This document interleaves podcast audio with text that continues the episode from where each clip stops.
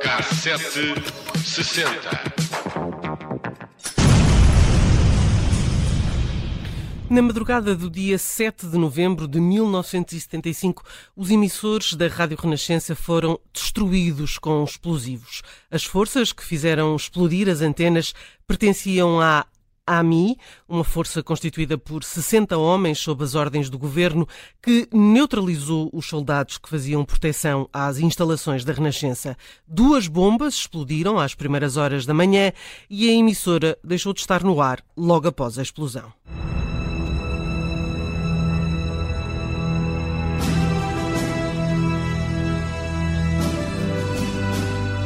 A intenção era eliminar a atividade dos comunistas que se tinham apoderado da estação. Os tempos eram conturbados e o Conselho da Revolução não confiava nas Forças Armadas, tendo decidido criar este grupo de forças paraquedistas, os tais AMI.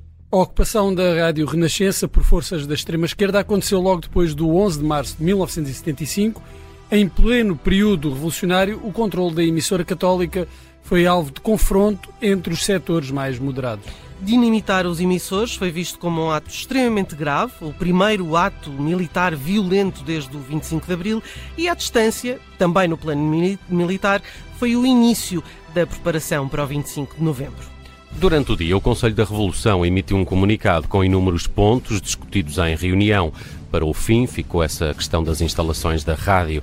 Dizia o Conselho da Revolução que tinham sido abusivamente ocupadas com atuações contra-revolucionárias, com provocações e alterações à ordem e tranquilidade públicas. E por isso, uma força militar pôs termo à atuação da Rádio Renascença, não devendo a referida emissora voltar a funcionar até à regularização do seu estatuto. É preciso não esquecer que a Renascença esteve desde o início no centro da Revolução foi na madrugada do dia 25 de abril de 74 que a emissora foi ocupada pelo movimento das Forças Armadas e onde tocou a senha que comunicava o início da Revolução. Grândola Vila Morena, de José Afonso. Aliás, a rádio eh, serviu para duas senhas que secretamente deram o sinal para a saída das tropas dos quartéis. Às 22h55 do dia 24, João Paulo Diniz, na antena dos emissores associados de Lisboa, pôs no ar e depois do adeus de Paulo Carvalho, a música que nesse ano tinha vencido o Festival da Canção. Quis saber quem sou, o que faço aqui. Meia hora depois, na Rádio Renascença, seria então o Grândola Vila Morena de Zeca Afonso a confirmar o arranque da Revolução.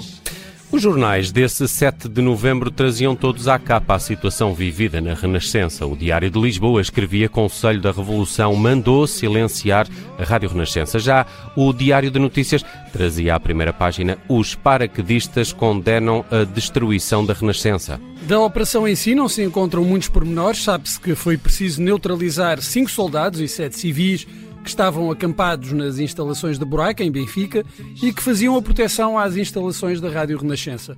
Mas eram poucos contra os 60 paraquedistas que lá foram com a missão de destruir os emissores.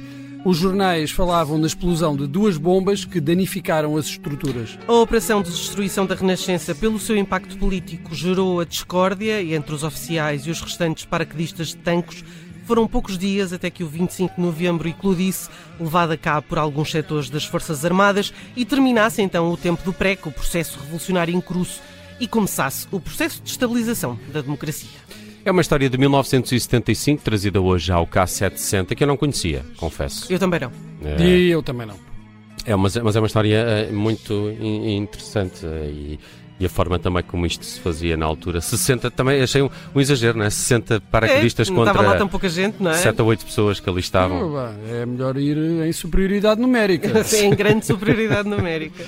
Olha, fiz aqui uma viagem por este ano de 1975 na cultura popular e vamos começar pelos filmes que marcaram o ano. Um ano em que ninguém faturou mais que este aqui, apesar de ter ultrapassado e muito o orçamento inicial.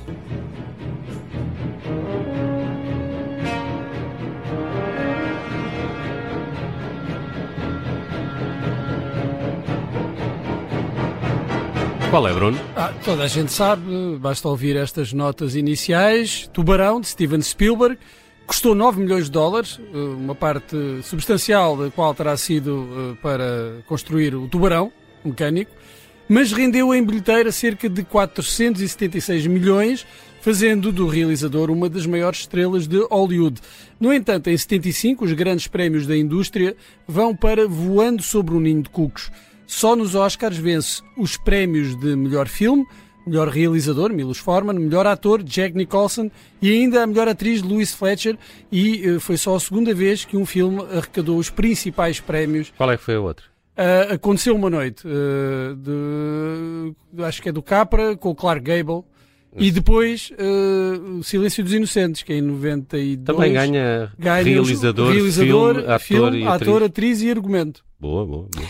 Na música, os Grammys de 75 consagram Stevie Wonder com o disco do ano e Barbara Streisand com a canção do ano por esta The Way We Are. Ah, e eu enganei-me aqui, que tinha aqui esta tão preparadinha. Gosto tanto desta canção da Barbara Streisand. Está aí,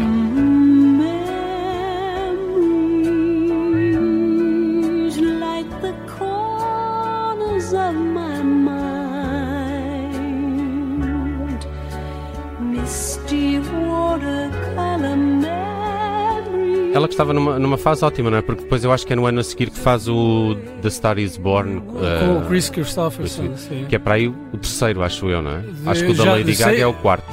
Acho que há um com a Judy Garland. Há um, há Que é o um primeiro. nos anos 30, um nos anos 50 ou 60 e depois este em 76 com a, a Bárbara Streisand. Ora, já na Eurovisão, eh, Carlos Mendes representou Portugal com madrugada, não ainda além do 16º lugar entre 19 participantes, com a vitória a ser dos Países Baixos graças a esta Dingadong dos Tekin. Tekin. É uma das favoritas do Bruno. É uma das favoritas, sem dúvida. Deixa-me só lembrar que o Carlos Mendes eh, recebeu o prémio eh, Pedro Osório da Sociedade Portuguesa de Autores. Agora? Eh, Agora. Olha Agora, bom. ontem, acho que foi agora, agora. Imediato, porque a É. 760 vai atrás, vem à frente e vai ao futuro às vezes.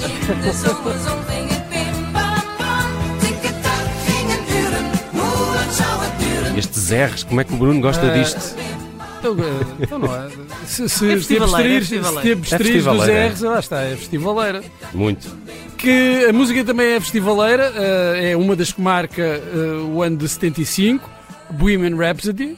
Tem um bocadinho, não é? Tudo. Aquilo Tem um dá para aquilo, tudo. sei É. lá, aquilo é uma epopeia. E Wish You Were Here, dos Pink Floyd. E eh, o ano também é marcado pela chegada do guitarrista Ronnie Wood à formação dos Rolling Stones. Aliás, ele chega lá porque acabam os Faces, não é? O Rod Stewart Do Rod sai Stewart, dos exato. Faces e o Ronnie Wood também vai à sua Eh, vida Portanto, para os Rolling estava, Stones. estava desempregado, meteu os papéis Exato, e disse: Olha, temos aqui uma melhor. vaga. É, meteu, meteu os papéis no desemprego e eles era o que eles tinham ali disponível. Ora, em 75, os Rolling Stones fizeram uma digressão pelos Estados Unidos e Canadá, tendo dado 46 concertos entre 1 de junho e 8 de agosto. Valente. Brown Sugar foi a canção escolhida para anunciar essa tour norte-americana numa atuação histórica eh, num trailer de um caminhão em plena Quinta Avenida em Nova York. Aqui está ela, os eh, Rolling Stones no fecho do cassete 60 de hoje, que viajou até 1975.